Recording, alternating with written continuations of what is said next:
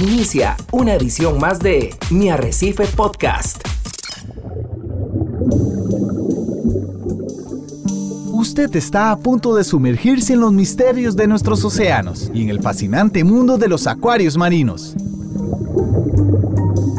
Esto es Acuariofilia Marina, un mundo marino en la radio gracias a la Asociación Costarricense de Acuariofilia Marina, una organización sin fines de lucro comprometida con el acuarismo responsable y profesional. Saludos, saludos amigos de Acuariofilia Marina, bienvenidos a Radio Monumental, la radio Costa Rica. Hoy en un nuevo programa como es habitual los días sábados, Acuariofilia Marina, un programa que procura formar acuaristas más responsables y sensibilizarlos a los que no son acuaristas de todos los problemas que están sucediendo en nuestros océanos. Para de hoy en 8 esperamos traerles un invitado que sea del agrado de ustedes porque vamos a hablar sobre la problemática de los arrecifes coralinos que están viéndose afectados por el calentamiento global, la acidificación de las aguas, la polución, en fin y lo que representan para la vida en el planeta, para la vida de nosotros los seres humanos y que están en franco deterioro por muchas de nuestras acciones. Pero hoy vamos a ver un tema que es diferente, que esperamos como siempre en nuestra promesa, que sea del agrado de todos ustedes. Y me permito darle la bienvenida a mi compañero de programa habitual también, don Ricardo Calvo. Muy buenos días, Ricardo. Muy buenos días, don Hernán, y muy buenos días a todos los amigos que nos escuchan acá en Acuariofilia Marina, un programa de la Asociación Costarricense de Acuaristas Marinos. Gracias por estar con nosotros, gracias por abrir esa puerta de ese hogar, de esa oficina, de ese automóvil. Gracias porque usted sintoniza en esta mañana de sábado los 93.5 de la frecuencia modulada. Como ya usted lo decía, don Hernán, hoy tenemos un programa interesante. Eh, muy bien acompañados hoy, no solamente de don Marvin Ballestero que está en el control Master Monumental, sino también de dos acuaristas pesos pesados que se las traen y que tuvieron una excelente participación en el programa de la semana pasada, así que hemos querido invitarlos nuevamente para que nos acompañen y hablemos de un tema en el cual no solamente se las trae el tema, sino también ellos tienen muchísimo que aportar acerca de estos corales tan hermosos que hoy vamos a, a tocar. Así que buenos días, don Gerardo Sánchez. Bienvenido y muchas gracias por estar con nosotros. Muchas gracias a usted, don Ricardo, nuevamente, y también don Hernán por, por invitarme otra vez por acá. Y me halaga con ese tema de, de, pesos pesados. Pero usted también, don Ricardo, y don Hernán, ni para qué, son años de años de experiencia. Y, y don Ricardo, yo sé que en los últimos años se ha empapado de este tema eh, eh, que ya completamente es todo un experto. Y don Tommy también. ¿Cómo está don Tommy? Eh, todo bien, eh, gracias eh, por invitar otra vez este, por un tema tan especial hoy, Acroporas, un coral tan lindo pero tan complicado. ¿ah? Esperamos que pueda disfrutar y aprender bastante sobre este lindo coral. Así es, muchas gracias Tommy. Don Hernán, vamos a hablar de un coral que por muchos es amados y por otros temidos y lo digo porque eh, si quisiéramos ponerlo en una perspectiva muy simplista, cuando uno quiere entrar al mundo de los acuarios marinos, puede tomar la decisión de solo tener un acuario con solo peces, que va a tener ciertas características y ciertas necesidades de mantenimiento.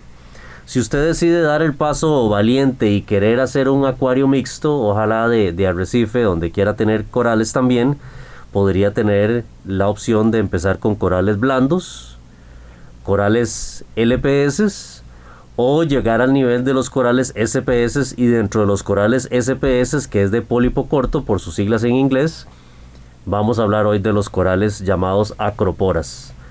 Y la razón por la cual decía don Hernán, Gerardo, Tommy y amigos que nos escuchan que son temidos es porque son corales que requieren de muchísima estabilidad en el acuario, de requerimientos de alimentación, de requerimientos de estabilidad de elementos mayores y menores, de elementos traza, en fin, requieren de condiciones ideales dentro de un acuario con un sistema cerrado como son los acuarios que tenemos nosotros en casa, pero que son corales que le dan muchísima belleza a los, a los acuarios y yo eh, eh, quiero ser muy humilde en esto. Eh, yo apenas estoy iniciando, tengo tal vez unos un par de años de estar iniciando ya en este tipo de corales, pero ustedes señores tienen muchísimos años y tienen acuarios bellísimos que yo espero que el mío se llegue a ver como el de ustedes algún día en la parte de los corales acropora. Pero ¿qué nos puede aportar usted, don Hernán? Cuéntenos un poquito de su experiencia con, con acroporas. ¿Hace cuánto tiene usted acroporas, don Hernán? Que usted los tiene bien cargaditos ese sistema de acroporas. Ricardo, sí, tengo rato de andar con, con acroporas. Yo creo que el pasatiempo nuestro, una de las cosas bonitas que tiene es que nos supone retos constantes y encontramos una gran satisfacción cuando ah, logramos vencer esos, eh, lograr alcanzar estos retos, ¿verdad? Y dentro de ellos, sin duda alguna, el, llegar a tener acroporas es uno de esos eh, retos. Y cuando ya llegas a mantener las acroporas, te comenzás a plantear un nuevo reto, dentro de las acroporas, que es cómo puedo mejorarle el color a esa acropora ¿Cómo puedo transformar ese fragmento de un centímetro, de dos centímetros, en una colonia? Y el reto que eso implica, porque una vez que la colonia ha alcanzado dimensiones importantes, la posibilidad de que la perdas de la noche a la mañana es bastante grande. Pero demoraste 3, 4 años en verla crecer y alcanzar ese tamaño. Entonces, es un pasatiempo que como en algunos de los programas anteriores, creo que fue el de la semana pasada o antepasada, hablábamos, puede imponer también un problema de frustraciones y el acuarista tiene que aprender a lidiar con, eso.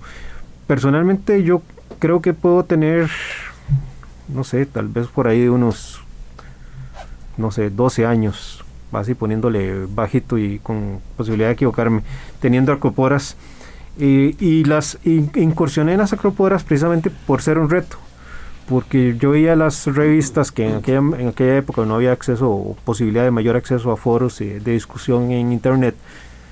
En las revistas uno veía esos acuarios espectaculares en, en Europa y uno decía, pucha, ¿cuándo podré tener algo similar?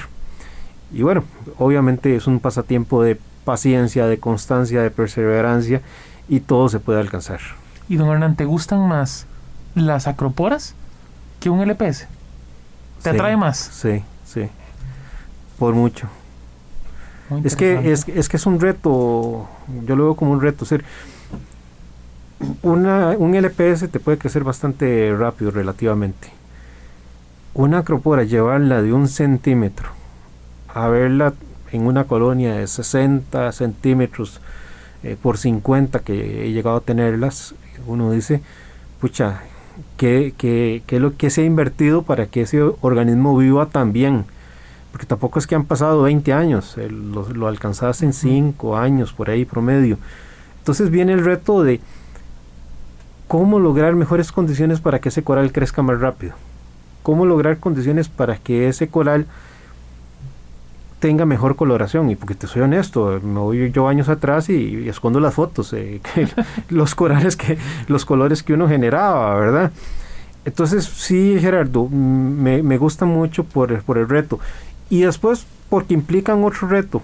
Conforme se van haciendo colonias, ese flujo de agua que hablamos en el programa pasado o antepasado, no me acuerdo, comienza a cambiar totalmente y comienzan a crearse barreras que impiden que el flujo llegue a un extremo del acuario y comenzás a, resolver cómo hacer.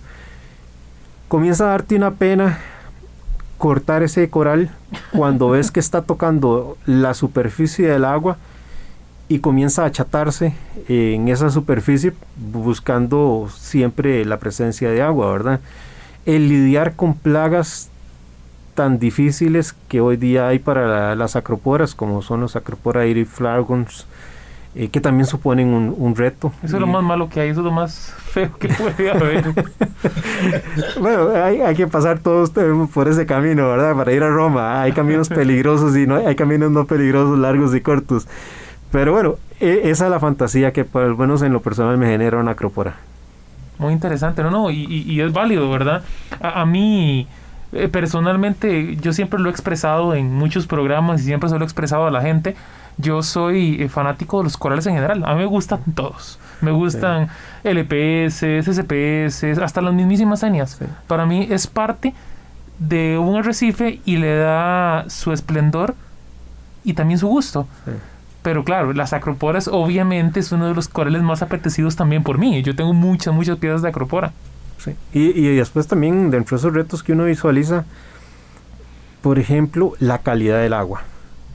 Donde vos aprendes que hay corales que son más sensibles a ciertos umbrales de ciertos elementos que con nada que cambien se te van y otros acroporas que ni risa les hizo ese cambio, pero para con otros umbrales de otros elementos sí son más sensibles. Por ejemplo, la última vez. Cloruro de lantano es un ejemplo, el yodo puede ser otro el bromo, El bromo también les afecta. Y, Sobre todo montiporas, yo he notado. Y luego, ahí dentro de esa línea de las acroporas, eh, conversábamos eh, Tommy, Gerardo y Ricardo. No me, la hora antes del programa, por ejemplo, el reto que suponen a veces las echinatas. que, que, a veces con volverlas a ver se, se mueren, ¿verdad? No hay que hacerles mal de ojo. Pero el reto que supone cuando llevas ese fragmento de un centímetro a una colonia y además con una coloración increíble, con pólipos extendidos. yo no sé si a ustedes les pasa, pero yo, yo, quedo como a veces hipnotizado, llego, me asomo al acuario y veo esta extensión de pólipos de una acropora y vos sabes, todo anda muy bien.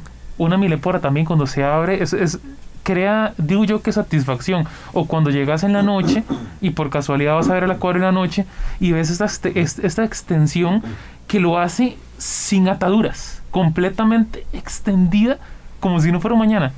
Eso, por lo menos a mí me da satisfacción, me, da, que la pieza está sana, que está bien, que está contenta.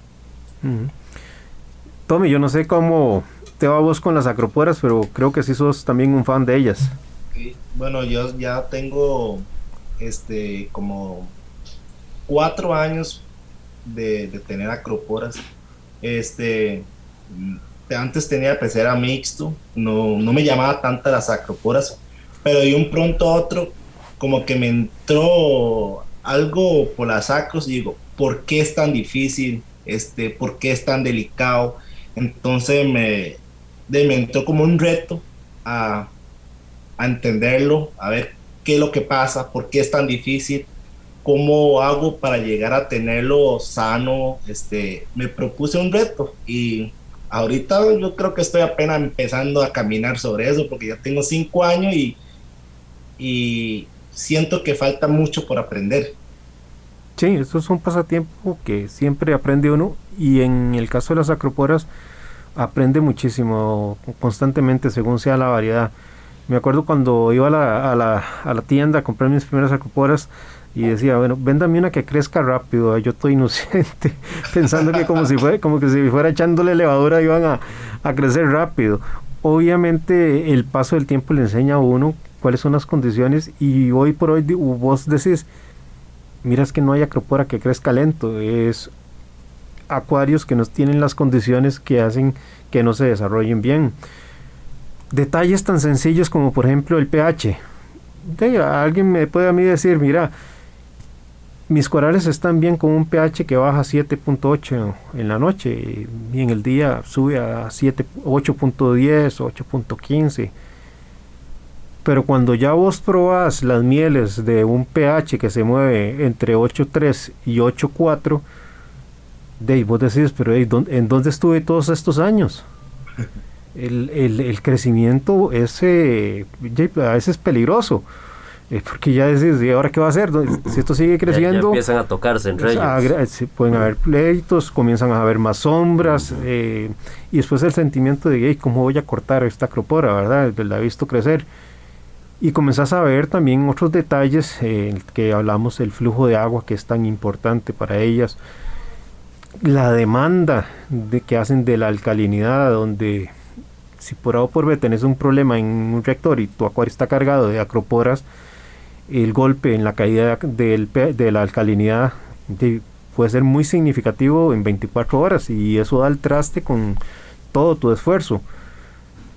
Luego viene todo ese control de nutrientes cómo lograr el justo balance para que haya una buena coloración con una buena alimentación que genere el desecho de la zoosantela para con el coral. Y luego el nivel de alcalinidad. Puedes procurar un crecimiento mayor con una alcalinidad más alta. Eh, o puedes disminuir esa velocidad bajándole la alcalinidad para enfocarte más en la coloración. En fin, eh, tiene sus detalles que hacen que ese reto que decía Tommy haga que algunos busquemos las acroporas como para tratar de, de graduarnos en una escalera más del pasatiempo. Sí, así es, don Hernán. Eh, son muchos factores y por eso es que este, mencionaba al principio del programa que hay gente que le teme un poco a ese tipo de coral porque es un coral que requiere o demanda por lo menos más estabilidad en, en los acuarios. Sin embargo, es interesante porque hay también acroporas que son más resistentes. Creo que como todo, ¿verdad? Hay peces que son más resistentes a ciertos cambios bruscos o niveles eh, de química en el agua. También las acroporas. Eh, y recuerdo muy bien, don Hernán, nunca se me va a olvidar, la primera acropora que yo probé en mi acuario fue gracias a una acropora que usted me pasó un DNA de, de una Green Slimmer.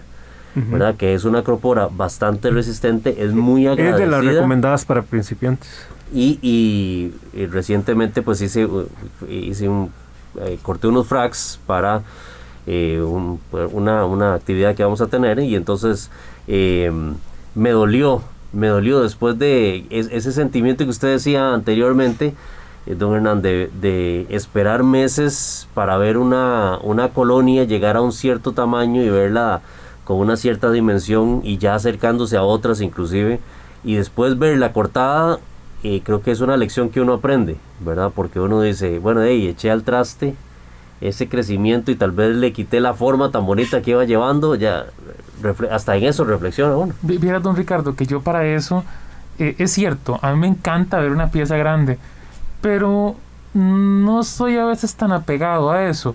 A mí no me molesta darle una pieza a alguien y no lo hago por temas de ganar plata o no ganar plata, sino lo hago porque me gusta saber de que la pieza la tiene otra persona.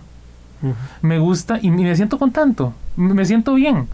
Me siento ver de darle una pieza a alguien y decirme, Gerardo, vea cómo llegó a hacerse. Y yo me siento contento, eso me gusta. y el hecho de que todo el mundo la tenga tampoco me molesta. Uno puede medir la evolución de los acuaristas y, ver si estamos creciendo como acuaristas profesionales, sabiendo mantener nuestros organismos. Cuando uno ve en los grupos de WhatsApp y en los foros que ya no hay apetito, por ejemplo, por una micropalma. Exactamente. ¿Por qué? Porque ya todo el mundo la puede mantener. Y entonces, en buena hora, porque eso significa que vamos avanzando como acuarista manteniendo corales que tal vez en el pasado... Hace 20 eh, años no podían. No se, no, no, se podían recomendar. Eh, ¿Qué acropora recomendarías vos, Tommy, para quien quiere comenzar a travesear con, con este mundo? Eh, la Green Slimmer, como dice usted, este micropalma también es muy resistente. Aunque no lo creas, la Walt Disney es súper resistente. dentro de las, las tenues, realmente yo te diría que en general son muy, muy resistentes. Otra cosa es sacarle la coloración. Pero ah, son, son, son, acroporas agradecidas. Exacto. Primero uno empieza manteniendo y ya la coloración es otro tema. Ahora mantener una acropora viva no es eh, tema de gran cosa porque si usted tiene bien los LPS y los demás corales, eh, perfectamente pueden mantener eh, vivo una acropora. Ellos aguantan bastante eh, nitratos y todas esas cosas. Pero la coloración ya es otro tema. Entonces, correcto. hay, las acroporas, hay muchos tipos que son muy, muy resistentes. Este, y las clásicas, digamos, de antes, porque antes no había tanta tecnología para poder mantener acroporas como que tenemos hoy en día. Entonces, prácticamente, como dice que todos los de la vieja escuela son muy resistentes. Entonces, le recomiendo cualquier acropora clásico para que usted pueda probar. Sí, sí, ahí meteríamos una Red Planet que además nunca va a pasar como los años 80, la buena música, los grandes clásicos y, la invitación para que escuchen BSFM, que calidad de música la que el programa BSFM. También de esos clásicos está la Cali Tort, Oregon Tort, la Miyagi, son, son acroporas bastante resistentes, muy agradables. Yo diría que son acroporas que no pasan de moda. Es decir, cualquiera que vea un, acuario con buenos eh, fragmentos, buenas mini colonias o colonias de estas eh, acroporas, automáticamente va a llamar la atención. Una colonia de Oregon es una belleza. A mí me gusta mucho. Sí, sí, sí. ¿Vos tenés alguna predilecta o alguna que quieras eh, recomendar a quien inicie, Gerardo, fuera de las que ya hemos dicho? Bueno, eh, ¿qué podríamos hablar? Las Staghorn del género que usted y yo tenemos. Eh, hay varias. La verdecita y la azul, o las de hecho son de Ora Farm. De Ora Farm son piezas bastante agradecidas y bastante diría yo que fuertes. Eh, eh, podría hablar hasta inclusive de la micropalma, que depende de la calidad de, agua, se puede poner un toquecito café, pero puede vivir, pero la acropora micropalma es una acropora de buena luz. Entonces también eh, es un tema que tendríamos que tomar en, cuenta, pero yo diría que tal vez una micropalma o una Staghorn. Y la famosa Frosting también. La Frosting, sí. Que, que tiene, es de esas, de, la Frosting es de esas acroporas que tienen ciertos umbrales muy sensibles a ciertos parámetros. Pero mientras no sean eh, esas condiciones, es un, coral que te crece sin ningún problema. Mm, la microcaldos, eh, clados, perdón, que sería la eh, eh, la chorket, strawberry. Sí, strawberry que es muy similar a la Red Planet en, ciertos en ciertos colores, rojizos, rosados también. Depende del agua, puede tornarse similares, sí es cierto. verde con puntas rojas. Sí, yo, yo siento que la Red Planet se pone más rojiza, por lo menos a mí se me pone rojiza cuando yo la veo, digamos, de, de frente, la veo enfrente del tanque y está roja, roja, roja, roja, roja. Pero si la veo por arriba, tiene roja y tiene partecitas, algunas partecitas en verde, pero la mayoría es roja no sé cómo se le ponen ustedes. Todavía para llegar a eso. Todavía no es roja, roja, todo. Del todo. en la parte que no le pegue luz intensa va, va a tener un poquito más verde. verdes, pero de contrario es un pigmento sumamente rojo. Es cierto, eso sí es cierto. Por lo menos a mí se me pone sumamente roja, rojo, rojo, si yo la veo de frente, pero si la veo por arriba, por donde le están creciendo cosas encima, hay partecitas en verde, que tiene menos luz. Exacto, es que todo es un tema de iluminación, ¿verdad? Para protegerse la acropora va a desarrollar más cantidad de pigmentos que lo protejan de esa intensidad lumínica y esos pigmentos en el caso de la, de la Red Planet van a ser pigmentos rojos. En las partes más verdosas es precisamente porque le llega menos intensidad lumínica. Entonces el coral no necesita protegerse tanto. Al no protegerse tanto, al no tener esa necesidad, produce menos pigmentos rojos para esas áreas. Interesante. Otra que yo creo que también es eh, accesible para quienes quieran dar los primeros pasos, estaríamos hablando de las todas las variedades de Formosa, de acroporas formosas, son, son bastante resistentes. Y ya podríamos también estar pensando en algunas acroporas un poquito más delicadas o el reto de lo que supone el comenzar a sacarles coloración. ¿Qué, qué opinas de las gemíferas? Gerardo, con la acropora gemífera no he tenido mayor experiencia, no, no, no he tenido nunca un frac. Lo más parecido en la parte morfológica, diría yo, sería una acropora humilis. Humilis, esa sí, sí tengo una verdecita. Sí, se parece bastante. Yo, yo con respecto a la gemífera, eh, la experiencia que tuve no fue buena, porque la terminé perdiendo. Hace más de 5, 6, 7 años en su momento empezó con muy buena coloración, venía muy bonita y luego empezó a decaer y decaer y decaer, pero por eso te pregunto si tenías experiencia tocante al tema de la gemífera. ¿Vos tenés alguna preferida, Ricardo? De, además de la que ya dije, don Hernández, la Green Slimmer, la Oregon también, que, que por lo menos eh, fueron con las dos que yo inicié. Sin embargo, ya ahora uno con un poco más de experiencia, eh, tiende uno a irse más a, como decía usted anteriormente, la Red Planet me gusta muchísimo. Me gusta la Orange Passion también, ¿verdad? Que siento que, que, no son tan, tan complicadas. Y como lo decía Tommy ahora, la Disney también. Eh, el reto es sacarles colores diferentes. Pero es interesante lo que yo he notado y tal vez ustedes compañeros han... Eh, lo ven más claramente porque ya ustedes tienen colonias. En el caso mío son todavía fracs que están creciendo y que están llegando a los 10 centímetros, 8 centímetros aproximadamente. pero yo puedo ver que al principio el frac tiene un cierto color y conforme va creciendo va desarrollando otro tipo de colores. ¿verdad? Entonces yo la Disney mía todavía no le veo, apenas estoy empezando a verle las puntas moraditas que empieza a desarrollar. El amarillito sí lo ves. Es un poco más amarillo, totalmente, en este momento la pieza. A, mí me pasa parecido, y eso es cierto, cuando uno consigue una pieza pequeña no arranca el color o no empieza con el color que tal vez uno quisiera. Yo tengo una piecita que va de Home Record que está preciosa de hecho, la, adquirí con, con, Tommy. Y es una pieza preciosa, pero todavía no tiene las los puntas eh, con ese eh, verde. ¿Qué, podríamos decir, Tommy? ¿Cómo la calificarías vos? Yo creo que tiene verde y rosado. Ok. Yo les voy a decir una cosa. Vamos a irnos a corte comercial, pero el pedigrí sí importa. Enseguida volvemos con Acuariofilia Marina, un mundo marino en la radio, gracias a la Asociación Costarricense de Acuariofilia Marina.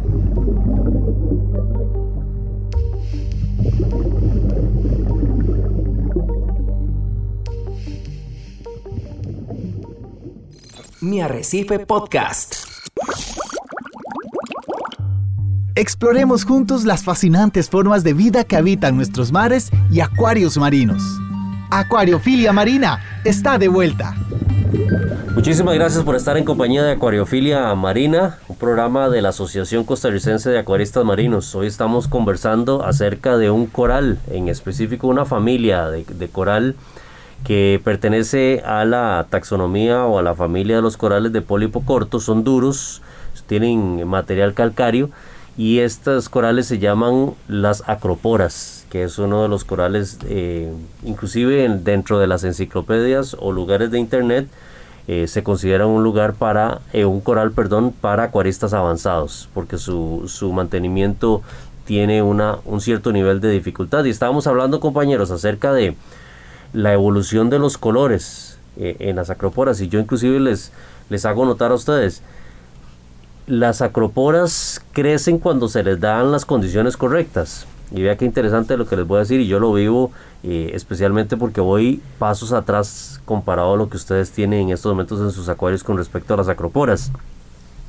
La acropora recién cortada pequeña en un plug no te va a crecer inclusive hasta que se asiente bien en el plug y algunas de ellas tienen que cubrir completamente el plug para que se empiece a crecer.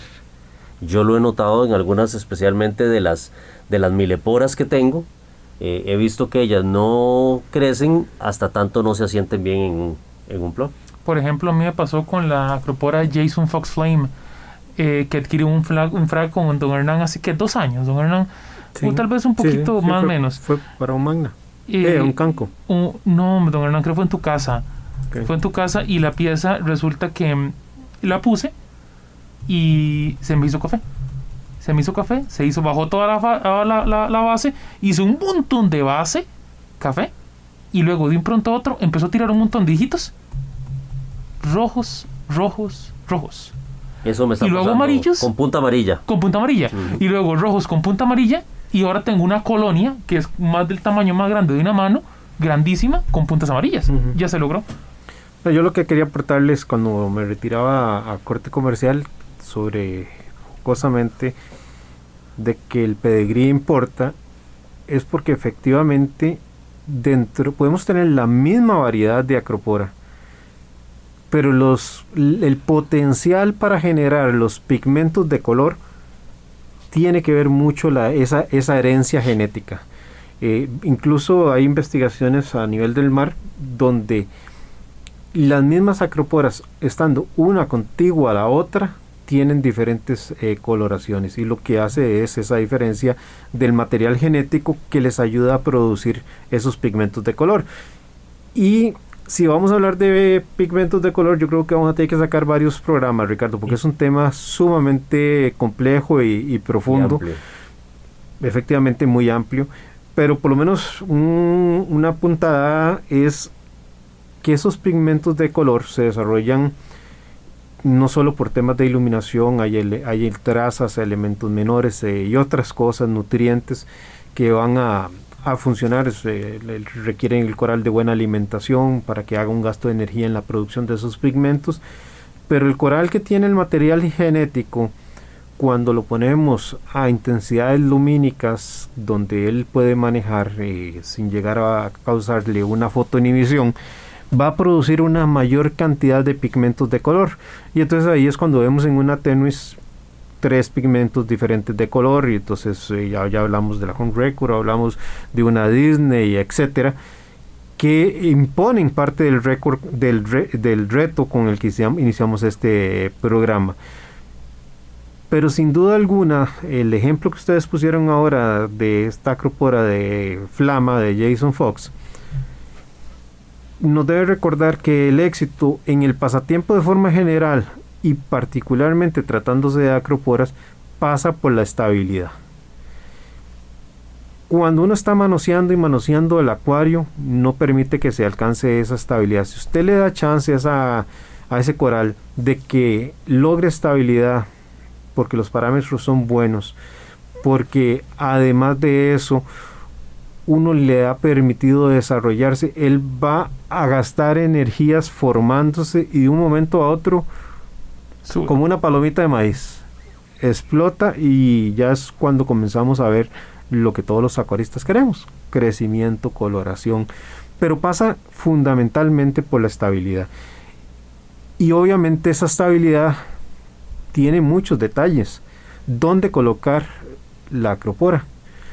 Hay acroporas que requieren mayor intensidad lumínica que otras, otras el flujo lo van a manejar mejor que otros. Entonces vos le pones un flujo directo y lo achasparrias toda, le quemas todas las puntas. Mientras que si pones otra acropora, en ese mismo punto no tiene ningún problema y más bien aprovecha ese flujo para crecer muchísimo más. Don esa, esa flame que vos me diste, la tengo con buen flujo y tiene ahorita un par cercando los 400. Está súper iluminada, 4, 420, 450 y como te digo al principio, café, café, café. Tapizó toda la piedra como si fuera un tapizante, como si fuera un Star Polyp. Y de un pronto a otro, empezó a subir y ahora tiene ramas por todo lado. Creo que te está pasando lo mismo, ¿verdad? Sí, me está pasando porque te, veo sentándolo con la cabeza y yo creo que.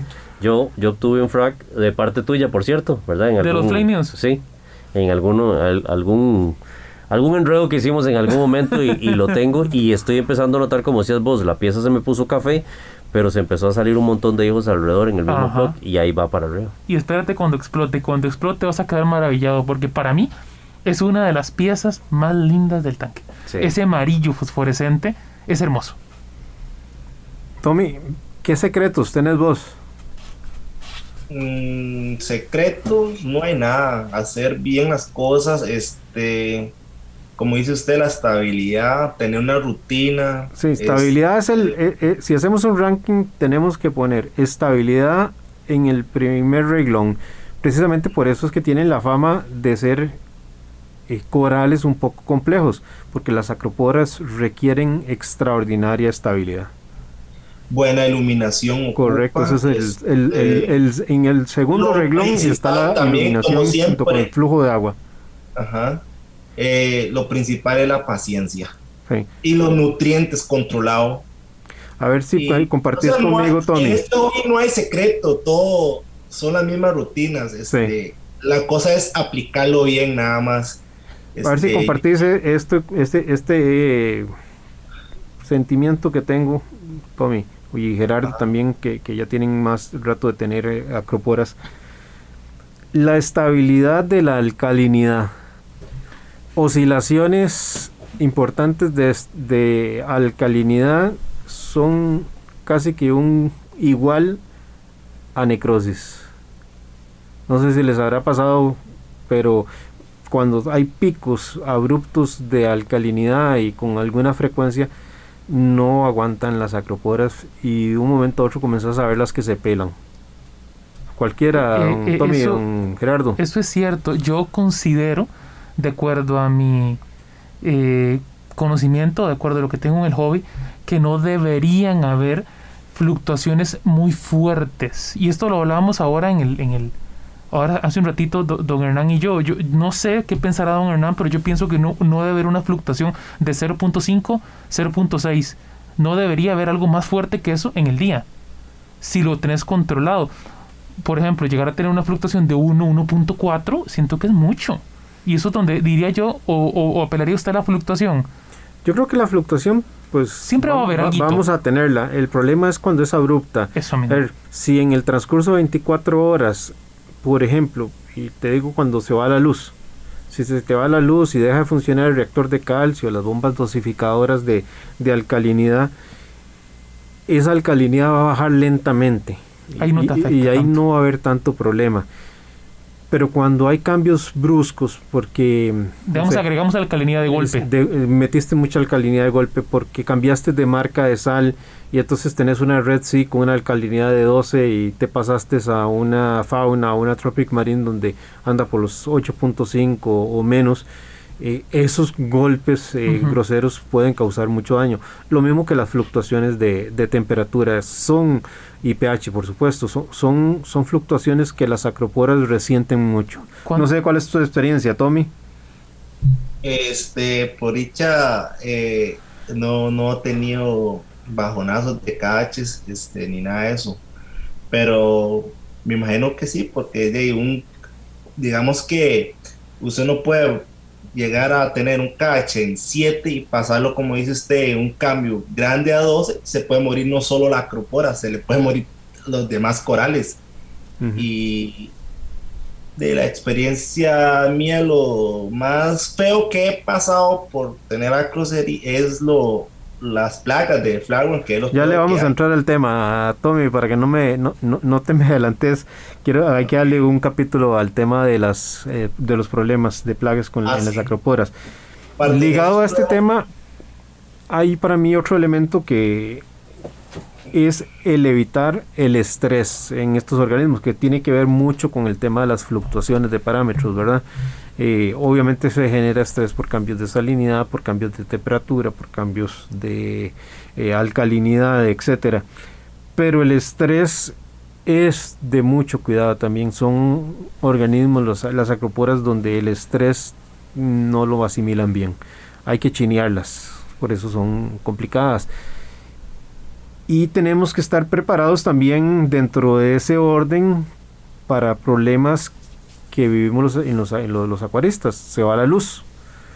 Eh, también ahí es donde sufren estas acroporas. Entonces tenemos que tener para organismos más sensibles respuestas un poquito más inmediatas. El que una acropora alcance una estabilidad hace la diferencia para que comience a crecer de forma vertiginosa. El tema es darle esa estabilidad. Esa yo creo que es el, la tarea de la semana, como diríamos. Mm. Porque si el acuarista hace un esfuerzo en lograr esa estabilidad, esa es una acropora que le va a crecer. Pero si usted está empezando y tiene un acuario joven, recién ciclado, es muy difícil tener esa estabilidad. Entonces también hay que entender que hay que darle tiempo al tiempo. Es decir, el acuario tiene que alcanzar ya un nivel de madurez para poder tener organismos más sensibles y aquí yo ubicaría eh, las acroporas y ya conforme va haciéndose un poquito más maduro el acuario y va dejando esa etapa de acuario joven la referencia de diferentes acroporas que dimos en la primera parte del programa eh, es una recomendación de lista con acroporas para iniciar. Don Hernán, una consulta, vos que conoces bastante este tema, la vez pasada Tommy y yo estábamos hablando acerca del por qué una acropora, tal vez en X lado de la pecera, no prospera también, a pesar de tener, yo sé que vamos a hablar del tema de flujo e iluminación, pero no prospera también en un lado, inmediatamente agarras el frac, lo pasas a otro lado y plum. Me pasó, por ejemplo, yo creo que a Tommy le pasó con la misma con la Ultimate Stag. La puse en un lado, estuvo seis meses que no crecía nada, nada. La pasé y como la espuma. Sí, por eso es que eh, indicaba en la primera parte del programa que el tema de la ubicación es fundamental. Eh, conocer las necesidades de la acropora y en general de cualquier coral para saber dónde ubicarlo hace diferencia. Si a vos te gusta, por ejemplo, un coral relativamente, para mí, resistente y, común, es eh, el PC Rainbow. Si usted lo ubica muy arriba, ese es un coral que se va a hacer rojo. Va a perder mucho de la gracia. Si lo busca en, si lo ubica en una parte media, es un coral que va a tener su amarillo y su rojo y entonces eh, ya se hace más agradable. Claro, hay un tema estético, ¿eh? si te gusta más solo lo rojo, pues y pongan en la parte alta, ¿verdad? Si quiere que tenga mayor variedad de color, pues búsquele una ubicación diferente. Y luego los flujos que bien señalabas Gerardo, de van a influir mucho en los patrones de crecimiento del, del coral. Y hay que saber también ubicarlos porque estos patrones de crecimiento podrían generar luego problemas con corales eh, vecinos. Las peleas químicas también afectan de químicas y de espacio. Eh, hay en, entre corales. Sí, sí. En el acuario nosotros tenemos una lucha permanente por el espacio y la luz. Y por eso es que los blandos crecen más rápido para tener mayor opción sobre la luz.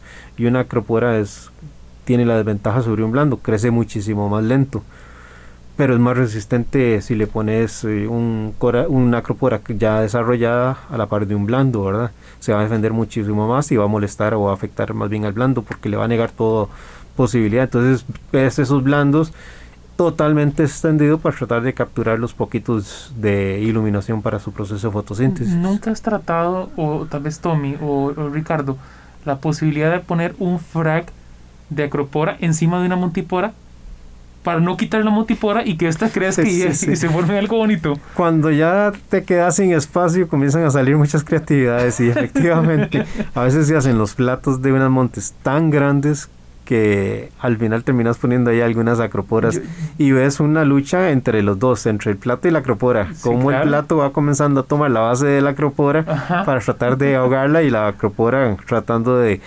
hacer uso de sus arsenales químicos o, los tentáculos barrenadores para protegerse. Yo tengo una chile que la pasada te contaba, no, he tomado foto, está tan gruesa, no puede tener que un, centímetro de, grosor. La base es tanto que para poder sacar, bueno, ahorita no puedo sacarla, es imposible. Está completamente entrelazada entre rocas, piedras y, y, corales. Pero sacar eso, la vez pasada cuando lo saqué era algo monstruosamente grande. Entonces, cuando uno pone corales encima, se ve hasta bonito. ¿Qué les parece si comenzamos a hablar de las enfermedades o por lo menos las, las más complicadillas? Ahí les, les, propongo las pulgas rojas, empecemos con esa.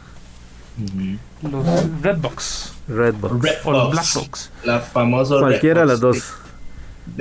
tal vez es más problemática las, las Redbox. Sí.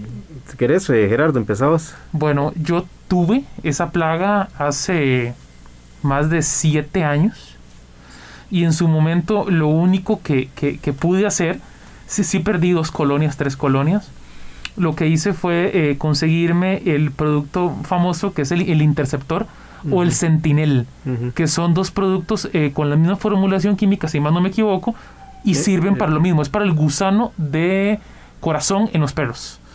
Este producto eh, son unas pastillas que usted las muele, las echa en la pecera y después de 24 horas, y más no me hay que pagar skimmer, ultravioleta y demás, 24 horas, eh, no me acuerdo porque hace muchísimo tiempo, creo que era un cambio de agua, una semana después otra aplicación y listo. Volver a repetirlo, así dos o tres veces máximo. Y listo, el, el problema solucionado. A mí me fue así. Fue muy fácil de solucionar. Es importante y cabe recalcar que en productos como Revive, Melafix, eh, no te van a matar la pulga roja o el redbook o el blackbook.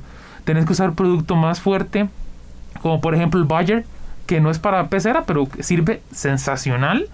Eh, un producto de Coral Rex que mata también estos, estos, estos parásitos o estos eh, invertebrados indeseados. ¿Qué más? No sé, don Hernán, ¿qué, podrías decir? El, que a mí me gusta mucho es el producto de Bayer porque lo que hace el producto de ayer es atacar el sistema nervioso. El que yo uso, el, que es como lechoso, que es para, no es para pecera. No, no, no es para pecera, sí, sí, es para, para matar... Eh, el que viene en empaque azul. Sí, correcto.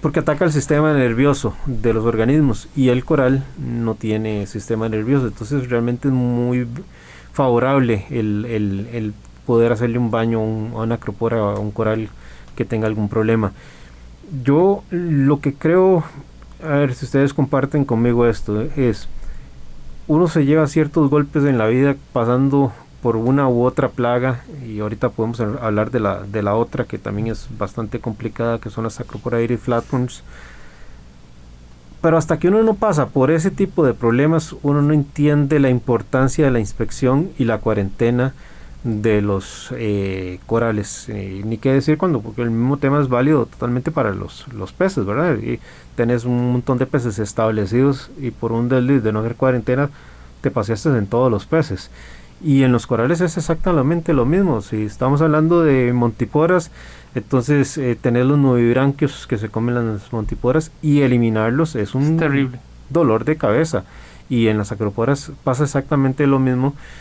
Por dicha con el caso de los redbook y los blackbooks, eh, la situación es más controlable porque hay recursos. En el caso de las, eh, las acroporaires flatworms es más complejo porque realmente hay opciones, pero no son 100% efectivas. Y el problema de las acroporas es que son sumamente delicadas. Y si vos les haces baños, o terminan poniéndose totalmente oscuras y recuperarlas es muy difícil, en el mejor de los casos, o terminan con una necrosis por el estrés que le generaste eh, con el baño. Tal vez te soporten el primer baño, el segundo año, pero ya te digo, del tercer baño en adelante los números para pegarse la lotería de una necrosis es muy grande, fuera de que a veces ya tenés colonias y no puedes hacerles un baño, ¿verdad? Tommy, yo no sé cuál ha sido tu experiencia con alguno de estos dos problemas. De los dos he tenido experiencia, Este, la primera de los box, eh, gracias a Gerardo que me regaló un par de pastillas esos y lo solucioné. Este, el segundo de los Flagworm, la verdad es que eso sí ha sido una batalla bastante larga. Eh, he luchado hasta por un año. Llegué a desarmar una pecera grande y hacer otra pecera para curar los corales durante ocho meses y después volver a la pecera grande y aún así esos, esos flowers lograron llegar hasta la pecera actual. Este, eh, ahorita lo que hice fue que eh, hacer los corales que no se, que no se pegue la base eh, de las piedras. Entonces, cualquier problema se puede sacar la acropora entera y dipiarlo. Este, y he probado todos los líquidos este, que ha salido anteriormente al mercado que es para tratar toda la pecera eh, de esa plaga. Y realmente a mí no me funcionó ninguno. El efecto más, lo más efectivo que he hecho es dipiar las acroporas, este, sacarlo una vez a la semana y lo he logrado controlar. Este, últimamente no he vuelto a ver eh, corales resentidos y los dipeos de las últimas veces ya, ya no tengo la plaga este, eso tampoco me confirma que no tengo 100% libre ya esa plaga, pero por lo menos por el momento estoy tranquilo y sí eh, pensaría en una cuarentena o si no, este, en una lupa que usted me recomendó que se conecta este, al celular. Al celular y, uno revisa una pieza para no tener que hacer la cuarentena o no estar dipeando para no estresar el coral. Pero por el momento este, estoy tranquilo con, con el tema de eso. Vos, Gerardo, eh, Ricardo, ¿no has tenido problemas con plagas todavía? Ninguna de las dos plagas de acropora he tenido todavía. Cruce de dedos y toque madera. He luchado contra otras plagas como las, los flatworms, por ejemplo, las planarias en corales LPS, ¿verdad? En suaves. Perdón, y paréntesis, y hay gente que cree que es lo mismo, las planarias de acroporas de, de suaves. Hay que poner aquí, ponerlo que no es lo mismo, no es la misma cosa, son diferentes. Sí, e inclusive me estaba planteando que eso es un tema que podríamos tratar en un, un, programa futuro, es si yo tengo un nuevo proyecto que voy a desarrollar, un nuevo acuario, ¿cómo podría aprovechar esa oportunidad para eliminar plagas y que esas plagas no se vayan a mi nuevo acuario? Porque yo voy a mover corales y voy a mover peces entonces, ¿qué, procedimiento podría utilizar? Y eso lo preguntan muchísimo. quiero hacer un nuevo acuario, uno más grande, voy a hacer un upgrade, entonces ¿cómo hago para mover todo sin que se me muera? Pasándolo de un acuario establecido a un acuario nuevo. Así que ahí queda planteado el tema, don Hernán. Muy bien. Sí. Hay, mucha gente, otra cosa, hay mucha gente que este, tiene la plaga y no se dan cuenta. Digamos que yo he visto una acropora súper colorido con los, con los pólipos súper extendidos y tiene flower. Entonces uno no le pone atención. ¿Por qué? Porque la acropora está muy sana, todavía se está resistiendo a los flowers, entonces no le está haciendo mucho daño. Pero este, de un pronto a otro ellos pueden hacer como se descontrola, entonces ahí es cuando entra eh, el acro se resiente y, se puede morir. Pero he, visto muchos acros que, que, están muy bien de salud a pesar de que tiene flagro. Entonces hay que tener mucho cuidado este, a la hora de meter corales este, a la pecera porque esos bichos de una vez adentro es casi que imposible de, lograr sacar porque he, he, llegado a pensar que las plagas se forman parte de este hobby. Entonces, lo mejor si, si uno puede no meterlo, sería genial. Yo creo que tenemos que hacer un esfuerzo en comprar corales que reproducen acuaristas que, que son responsables en el manejo de sus organismos porque a veces uno ve que, que, es, que, lo que se da es simplemente un picadillo de, de, coral con tal de hacer una venta y a veces esas inversiones salen muy caras porque terminadas llevando plagas que afectan un acuario que está tal vez muy muy establecido. El tiempo nos está venciendo, señores. Pero, también, don Hernán, tal vez la aclaración, como hemos recomendado inclusive a la gente que compra peces de alguna tienda que inclusive dice hacerle cuarentena a los peces, sí. No podemos trasladar la responsabilidad que nos toca a ese otro acuarista o a esa otra tienda. Así es, esa responsabilidad no se puede trasladar, Ricardo. Tenemos que ser nosotros acuaristas responsables y hacerle cuarentena a nuestros peces y a nuestros corales. Ya el tiempo nos está venciendo, pero quisiera poner un par de temas sobre la mesa para, por lo menos para que queden ahí visibles. En el caso de las acroporas, tener especialmente atención en los compuestos eh, nitrogenados y en los compuestos del carbono eh, orgánico la dosificación a veces abusiva, por un lado, de aminoácidos a ciegas, que serían compuestos nitrogenados, pasan factura. Vamos a profundizar tal vez en un programa más adelante porque es un tema que requiere desarrollo, pero quiero dejarlo por lo menos sobre la mesa. Y en el caso del abuso de los compuestos de carbono orgánico, como vienen siendo el Nopox, el vodka, el vinagre, etcétera, también pasan factura tienen sus implicaciones en el caso del carbono orgánico con todo el, el coralino y todos los organismos que habitan, habitan junto con los que están en la columna de agua. Entonces, eh, son, son importantes para efectos de corales eh, sensibles como son las, las acroporas. Para ir retirándonos, Gerardo, ¿algún tema que se nos haya quedado por fuera? No, yo creo que se tocó lo que se podía porque siempre es un tema muy amplio y no quiero hablar muchísimo y, no se, nos quedó por fuera, eh, en algún programa tendremos que sacar también el, por lo menos el paréntesis sobre el tema de la alimentación. Siguen siendo animales, mm, dependen en su gran mayoría de la alimentación que le genera el proceso de fotosíntesis, el desecho de las osantelas, pero son animales, tienen boca y por tanto comerán. Entonces tenemos que profundizar tal vez en el problema, en el tema de la alimentación. Don Ricardo. La fragmentación me parece también un tema interesante. así es.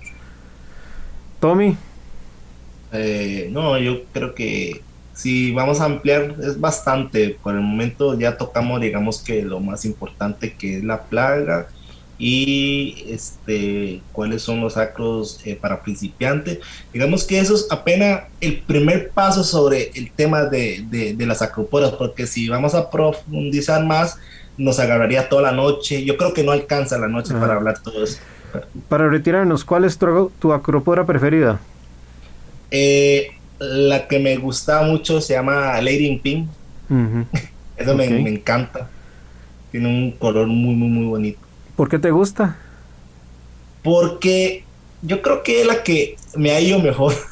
también, o sea, ha, sido muy agresivo, ha aguantado todos los desastres, los cambios que, entonces le agarré como un cariño, este, y, me encanta. Muy bien. Como está respondiendo. Gerardo. Qué difícil, ahora que le hice esta pregunta, Tommy, me puse a pensar. Diría yo, me gusta mucho la Pink Floyd. Ok. Me gusta ese color amarillo, me gusta también, me gustan las cosas amarillas. Además de la Pink Floyd, eh, la, la que estamos hablando, la Flame. Son piezas que me encantan. Colores amarillos, cuidar la presencia o la dosis de hierro que tengamos. Ricardo. Orange Passion o la Disney. Me gusta mucho. Ok. Yo soy más de la vieja escuela. Me quedo con una Blue Oregon o una Red Planet. ¿Por qué? Porque indistintamente si estamos usando luces azules Actinic o luz blanca luz día, se van a ver increíblemente eh, preciosas. Está usted en sintonía de Acuariofilia Marina, nos despedimos. Se nos cumplió el tiempo del programa de hoy y los invitamos a que nos acompañen el próximo sábado en una nueva entrega. Quédense en sintonía de Radio Monumental con programación que será de su agrado. Acuariofilia Marina, un mundo marino en la radio, gracias a la Asociación Costarricense de Acuariofilia Marina. Mi Arrecife Podcast.